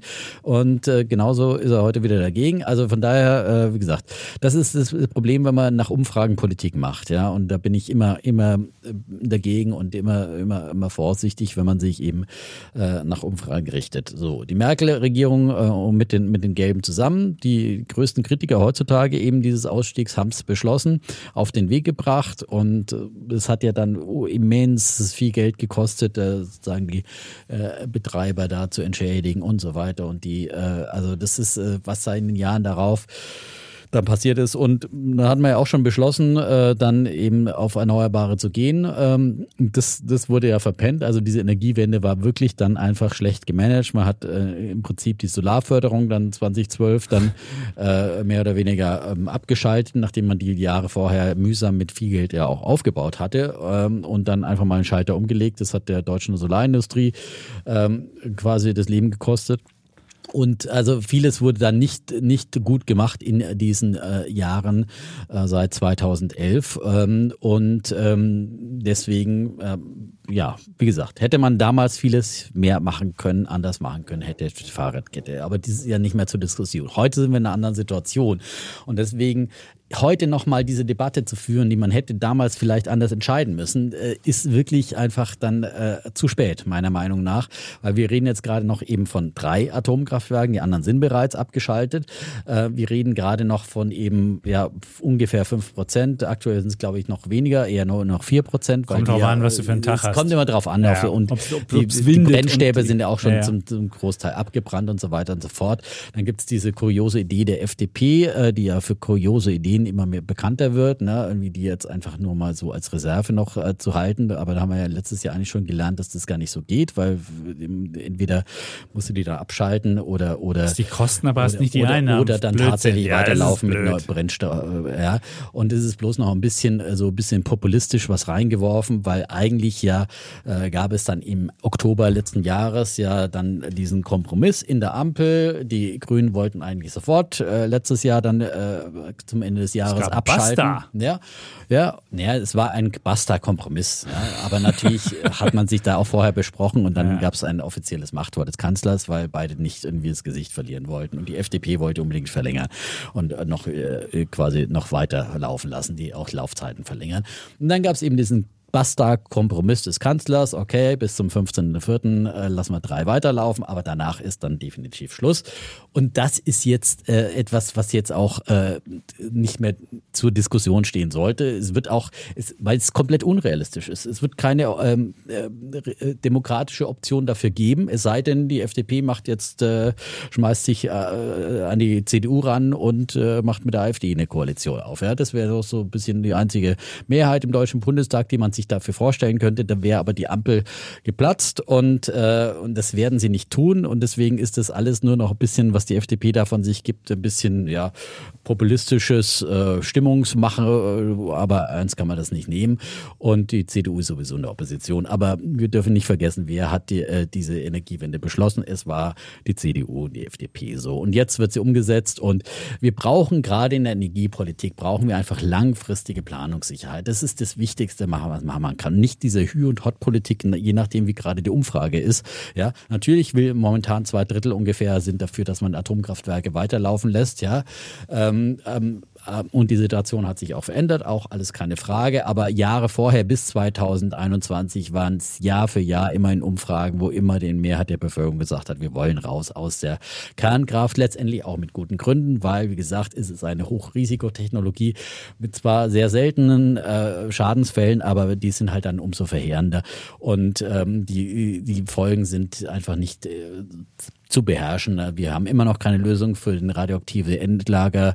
Äh, wir haben, äh, wie gesagt, und die, die Kosten der Kernkraft, du hast sie gerade angesprochen, sind ja nur deswegen so günstig, weil ein Großteil der Kosten sozialisiert werden, also auf die Gesellschaft umgetragen werden.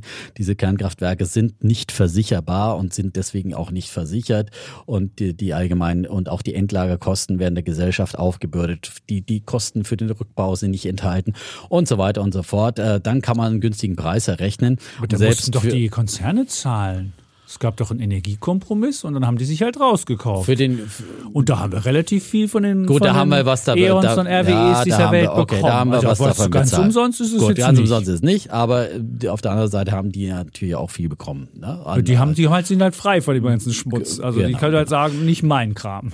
So, aber ich meine, ich glaube jetzt gerade, also bei den Kostenvergleichen, es gibt jetzt ein, ein neues Werk, das in, in, Großbritannien gebaut werden wird, äh, also soll dann ab 2025 ähm, für 12 Cent äh, Kilowattstunde hier ähm, Atomstrom produzieren. Die oh, Photovoltaik. Das wäre ganz günstig. Die, das wäre ganz günstig. Ähm, Im Vergleich zu einer nicht, genau, ja. Photovoltaik dann im Vergleich dazu bei 4,4, ja, ja. äh, Wind bei 5,8 und Aber dafür Wind onshore, Wind onshore und Wind offshore 9,8 äh, 9,8 Cent. Aber grundlastfähig, das ist eine andere Qualität, Herr Defner. Also der Strom ist ein anderer. Kommen wir gleich noch dazu, genau. Ja, und dann muss man nochmal mal fragen, was sind die äh, Allgemeinkosten? Da gibt es einfach nur dann Schätzungen und die sagen dann 11 bis 34 Cent äh, pro äh, Kilowattstunde äh, wären im Prinzip die Versicherungsprämien, wenn man sich überhaupt versichern könnte. Ja, wahrscheinlich eher nach oben offen, weil wie gesagt, es ist eine so immens hohe Schadenssumme ist, einfach, dass dieses Risiko einfach Versicherer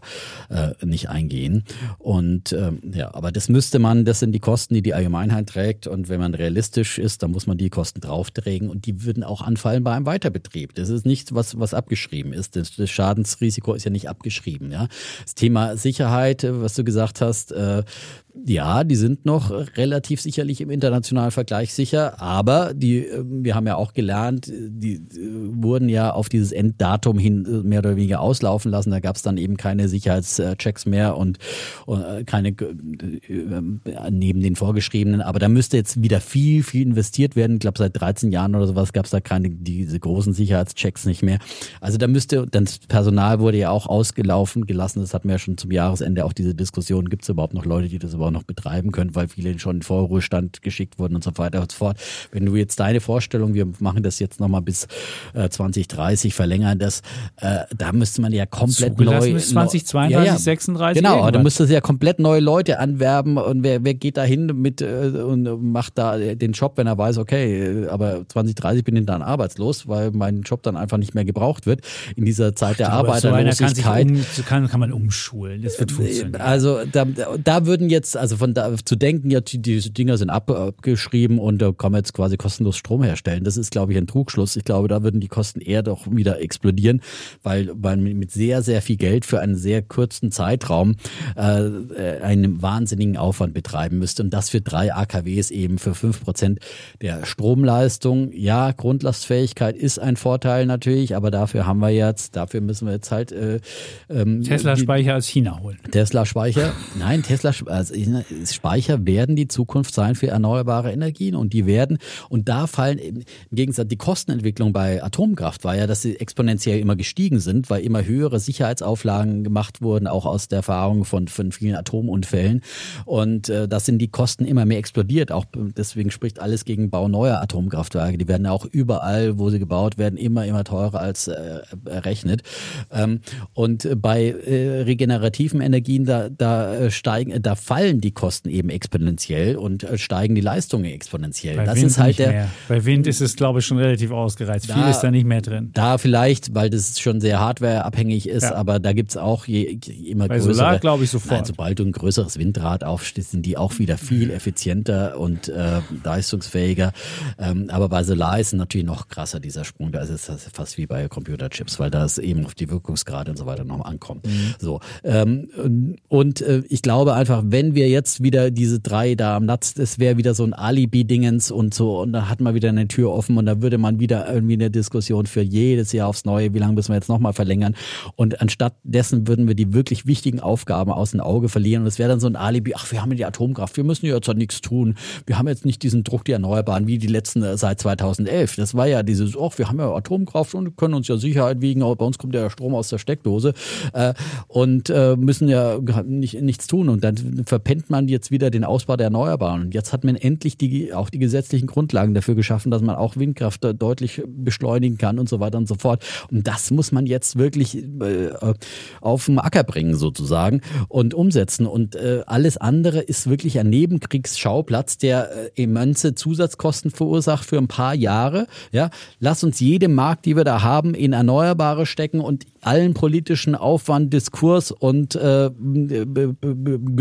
Bürokratieentschleunigung alles da reinstecken und uns darauf konzentrieren.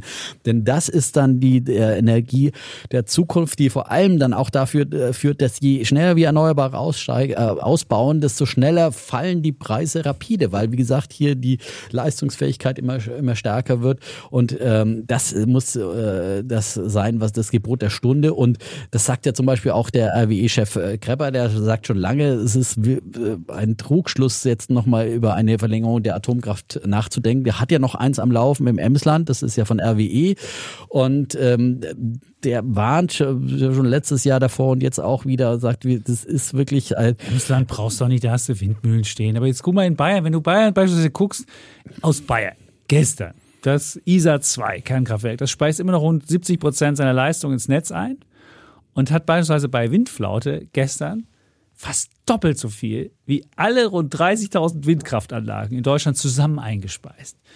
Das finde ich schon ein Wert. Oder jetzt zu sagen, so, ach, machen wir mal aus und dann machen wir halt die Kohle an, das ist ja auch ein, das ist ja auch ein, ein CO2-Risiko, das ist ja auch ein Klimarisiko, was du jetzt eingehst.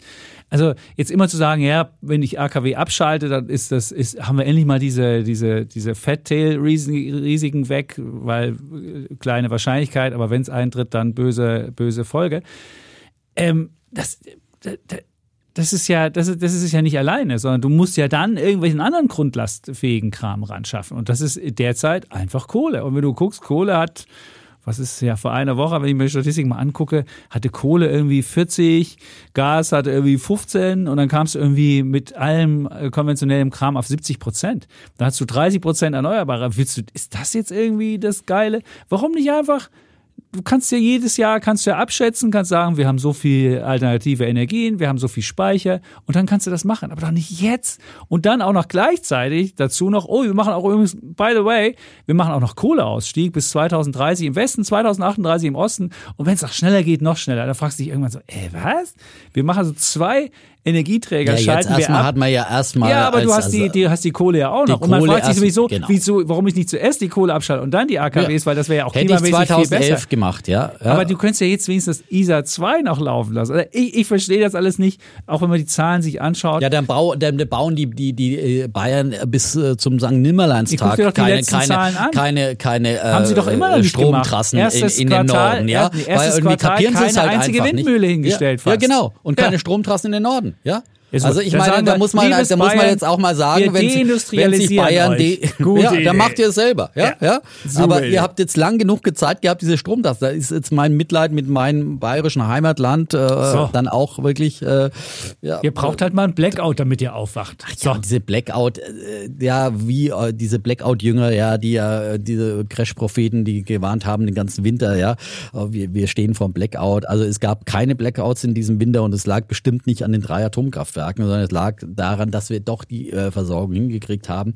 Und deswegen, ich glaube, darüber müssen wir auch Aber gar zu nicht, welchen Kosten? dass die, die Versorgung. Aber das musst du dich ja fragen. Auch, zu welchen Kosten haben wir das gemacht? Wir haben, im Sommer, wir haben im Sommer Gas eingelagert zu Preisen, die uns immer noch auf, auf dem Portemonnaie liegen. Also wirklich, das ist völlig Schwachsinn. Und wenn du mal guckst, wie alt ist das Durchschnittsalter der Atomreaktoren weltweit, da hat die Niederlande, die haben auch noch welche laufen, ich glaube zwei oder so, die ist 48 Jahre. Schweiz mit ihren vier Dingern 46 Jahre und Deutschland hat ein Durchschnittsjahr 34 Jahre. Da denkst du so, äh, warum? Und es gibt nur noch, äh, was, was jünger ist, ist China, äh, Südkorea, Indien äh, äh, und Russland. Und Japan ist auch jünger, weil sie wieder was gebaut haben. Und gerade Japan fragt man sich das so, warum haben die eigentlich, nachdem die ja äh, eine Nahtoderfahrung gehabt haben und du gesagt hast, also wäre fast ganz Tokio weg gewesen, warum haben die denn jetzt nicht alles abgeschaltet? Die haben irgendwann festgestellt, oh, könnte man vielleicht doch gebrauchen. Die sind cleverer, die machen das nicht ideologisch, die sagen, okay, wenn sich die Fakten ändern, dann muss ich auch meine Meinung ändern. Und in Deutschland hat sich auch die Meinung der, der Bevölkerung geändert. Und dann muss man sagen, okay, Fakten haben sich geändert, die Energielage ist eine andere geworden, wir kriegen nicht mehr Gas zum, zum quasi Nulltarif aus Russland, nicht mehr sicher, sondern wir müssen irgendwie so komisch komische Flüssiggasterminals bauen, kriegen aus Norwegen das Gas zum, zum fünffachen Preis. Da will ich, das will ich aber nicht nehmen, um irgendwie meinen, meinen Strom zu produzieren.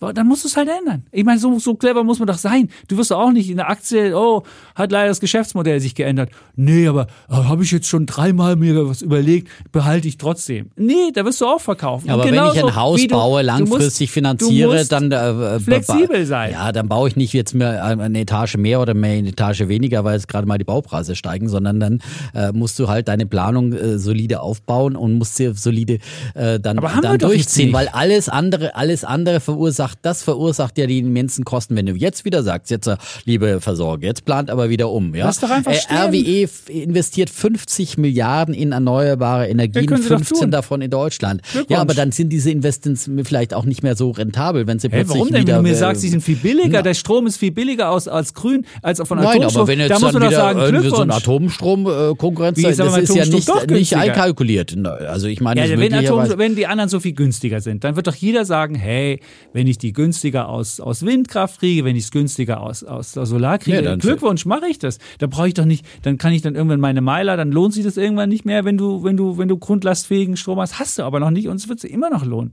Und wenn du, wenn du irgendwann dann sagst, okay, stelle ich halt daneben noch eine Wasserstoffproduktion neben das AKW, weil es kannst nicht einfach ab- und anschalten, so wie ein Gaskraftwerk, sondern es muss halt immer laufen. Kannst du auch noch machen, kannst du auch als Speicher noch ja, machen. Ja, hätte man alles halt machen können in den letzten zehn Jahren, ja. ja Aber hat super. man nicht gemacht, weil war ja wunderbar, die ja, AKW war ja da und jetzt, äh, jetzt äh, brauchen wir einfach da auch ein bisschen den Druck. Und wie gesagt, es sind nur noch drei. Es, das macht den Kohl nicht fett und deswegen, und äh, da sind wir uns ja, glaube ich, einig, die Energieversorgung wird nicht zusammenbrechen, auch nicht in Bayern. Ja, da gibt's genug, da kann man sich aus, aus Österreich Österreich äh, Strom einkaufen. Die ja. haben äh, wunderbar Überfluss Wasserkraft, ja. ja. Und, äh, Kostet halt so. nur. Kostet nur, aber oh, dann ist der, ja, aber dann ist halt ja, auch der, der Druck mal, ja, dann schafft vielleicht der Herr Söder auch mal eine Windmühle aufzustellen und eine Trasse in den Norden zu bauen. Ja, vielleicht muss mancher auch dann einfach durch höhere Preise leiden und wir haben ja schon oft drüber diskutiert. Ja, aber doch nicht die Steuerung des Marktes. Muss sie da nicht was heißt für eine Ideologie? Das ist, doch noch kein, Ideologie. Nein. Du hast das selbst gesagt. Ja gut, das ist der Gründungsmythos der Genau, okay, aber die Ideologie dagegen ist genauso ideologisch. Die ist doch genauso ideologisch. Warum ist also die Gegenbewegung ideologisch? Die Gegenbewegung ist ideologisch, weil sie jetzt hier für drei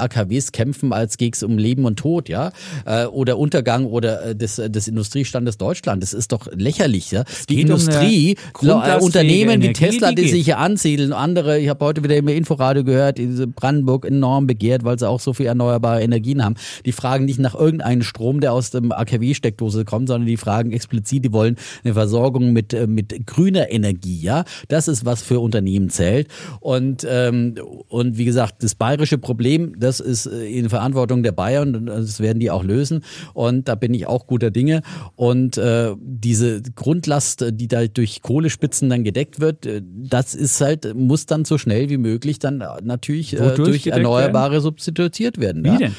Durch äh, erstmal kommen die Dunkelflaute. Ist, nein, Glückwunsch. Aber, Hast also, du manchmal, da scheint keine wir Sonne. haben jetzt doch dadurch keine Gerade im Sommer, ja, gerade im Winter, genau. wenn du mal guckst, Aber dafür werden Gaskraftwerke gebaut und das war im Koalitionsvertrag ja, so vereinbart worden. Es ist genau so und jetzt haben wir LNG-Terminals. Du musst die, du musst die subventionieren, weil die wahnsinnig teuer sind. So, die müssen dann auch noch, die müssen dann auch noch wasserstofffähig sein. Also wirst du die nächste Energieform wirst du subventionieren, das Gaskraftwerk, das subventionierte Gaskraftwerk, das ist die neue Energiequelle. Ja, super Glückwunsch, aber wieder was subventioniert. Ja, und das lass doch einfach den alten Kram dran, dann brauchst du das der nicht. Der alte Kram, der muss genauso, äh, äh, äh, wie gesagt, gewartet, äh, neue Sicherheits, äh, das werden genauso enorme Kosten sein äh, und dafür kannst du jetzt äh, diese Gaskraftwerke, die du brauchst als Übergangstechnologie, die, ähm, die bestellt sind, die da unterwegs unterwegs sind, ja, da kannst du nicht einfach du, heute, heute mal hier und morgen hot und dann bestelle ich die Gaskraftwerke wieder ein, jetzt ab und dann mache ich jetzt wieder ein bisschen Atom und dann stelle ich die Leute wieder ein und zahle denen, denen ich gerade Abfindungen bezahlt habe, zahle ich wieder,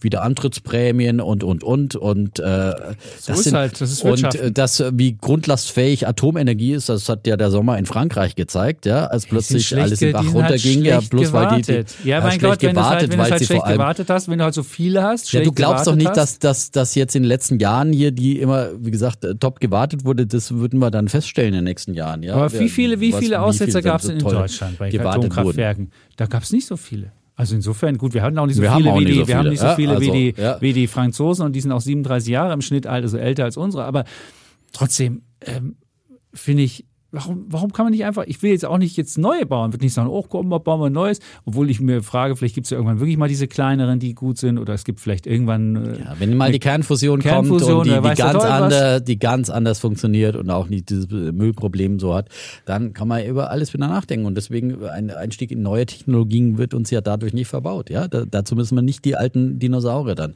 äh, weiter durchschleppen und äh, der, der Druck des Marktes ist, ist dann, äh, wie gesagt, auch so äh, da, dass wir uns eben ja, Richtung. Aber der Preis wird einfach eine Preisfrage dann. Wird einfach dann höhere Strompreise haben. Ja, aber wir haben doch so oft darüber diskutiert, dass wir quasi eine, eine Preisregelung wie durch einen CO2-Preis die beste aber doch nicht für Regelung dumme, ist. Das, um Politik, neue aber ich bin doch nicht für jemanden zuständig, der irgendeine ideologische Politik macht und zahlt dem. Du meinst, Herrn, Politik meinst du Herrn Söder? Ich zahle meinst du jetzt Politik, den Herrn Söder? Ich habe keinen Bock für Politikversagen, was zu bezahlen. Ich also du meinst Herrn Söder, der Politikversagen gemacht hat, weil er keine Leitungen gebaut hat, ja, und weil er keine Windkraftanlagen aufgebaut hat und äh, 2011 aber überhastet aus der AKW ausgestiegen ist, ja? Ja, also wenn das jetzt der Söder ist jetzt nicht mein ist jetzt nicht mein mein Fall. Naja, aber ich, ich meine, wenn du jetzt über Politikversagen sprichst, dann musst du schon die Leute die, äh, beim Namen nennen, die dann auch, versagt haben. Sicherlich auch und nicht Anteil diejenigen, dran. die heute versuchen, den Karren aus dem Dreck zu ziehen, ja? Also das ist ähm, Karren aus dem Dreck zu ziehen. Äh, da können Sie die Dinger einfach laufen lassen, nicht Karren aus dem Dreck ziehen. Das ist doch Blödsinn. Wenn wir jetzt irgendwie zwei Atomunfälle gehabt hätten, dann würdest du von Karren aus dem Dreck ziehen reden. Aber das haben wir doch überhaupt nicht. Wir haben mit die sichersten Atomkraftwerke der Welt und da verstehe ich überhaupt nicht. Das ist einfach Ideologie. Aber es geht um drei. Nicht. Es geht um drei, die nicht im Wesentlichen diese die die Energiesituation. Ja, äh, und das hast du als Grundlage. Und wenn du jetzt hörst, wie in Bayern gestern ähm, so mehr als alle Windmühlen zusammen, würde ich sagen, würde ich, würde ich anlassen. Also wäre eine Idee von mir. Also wenn ich, wenn ich mir die Zahlen anschaue, würde ich sagen, ja, lass ich mal. Aber gut. Wir haben die, die, die, Argumente ausgedacht. Wir werden jetzt nicht zusammenkommen. Wir haben jetzt leider auch keine Wette. Und, ähm, aber ähm, Wette haben wir. Wir haben eine Bitcoin-Wette. Ne? Wir haben eine Bitcoin-Wette. Ja. 50.000 in diesem und Jahr. Und wie gesagt, da können sich alle nochmal die Köpfe ein, einschlagen jetzt diese Woche. Und äh, es wird so kommen. Die werden abgeschaltet und äh, dann ist diese Geschichte beendet. ja. Und, und dann gesagt, werden wir importieren den Atomstrom aus Frankreich. So wird es kommen. Und dann denken wir alle, so geil, wie wir in Deutschland wieder hingekriegt haben. Wir sind so cool. Wir haben, wir haben das Problem einfach ausgelagert. Ja, und dann sind die viel, die sind viel. Natürlich müssen wir auch mal sagen, was wir wollen. Und beim Spiegel eine schöne Leitartikel, so nach dem Motto, wir können nicht immer nur Nein Danke sagen. So? Nein Danke zur Atomkraft, Nein Danke zum Fracking, Nein Danke zur Windmühle. Ja, irgendwie müssen wir schon auch mal sagen, wo, wofür bitte wir stehen wollen und was bitte wir haben wollen und wir uns unsere Energieversorgung der Zukunft vorstellen. Ja. Kernfusion. Ich hab, Kernfusion ist es dann ja. Bis dahin müssen wir aber noch ein bisschen mit. Das glaube ich. Äh, erneuerbaren Energie. Das dauert noch ein paar Jahrzehnte, ja, bis das marktreif ist. Gut. Aber ja, für neue Technologien bin ich absolut offen, aber äh, für neue. Ja. Gut. Jetzt haben wir wirklich die AKW-Diskussion umrundet, haben viele Themen. Wir hatten Lebenstipps am Anfang und äh, haben am Ende das große weltumspannende, das deutschlandumspannende Thema, was wahrscheinlich alle bis, bis Samstag oder bis Sonntag spätestens diskutieren. Und insofern kann es nicht mehr viel kommen. So ist es. Nur noch unsere Schluss. Verabschiedung. Genau. Wir sagen wie immer Tschüss und Ciao. Wir bleiben Bulle und Bär, Defner und Chapitz.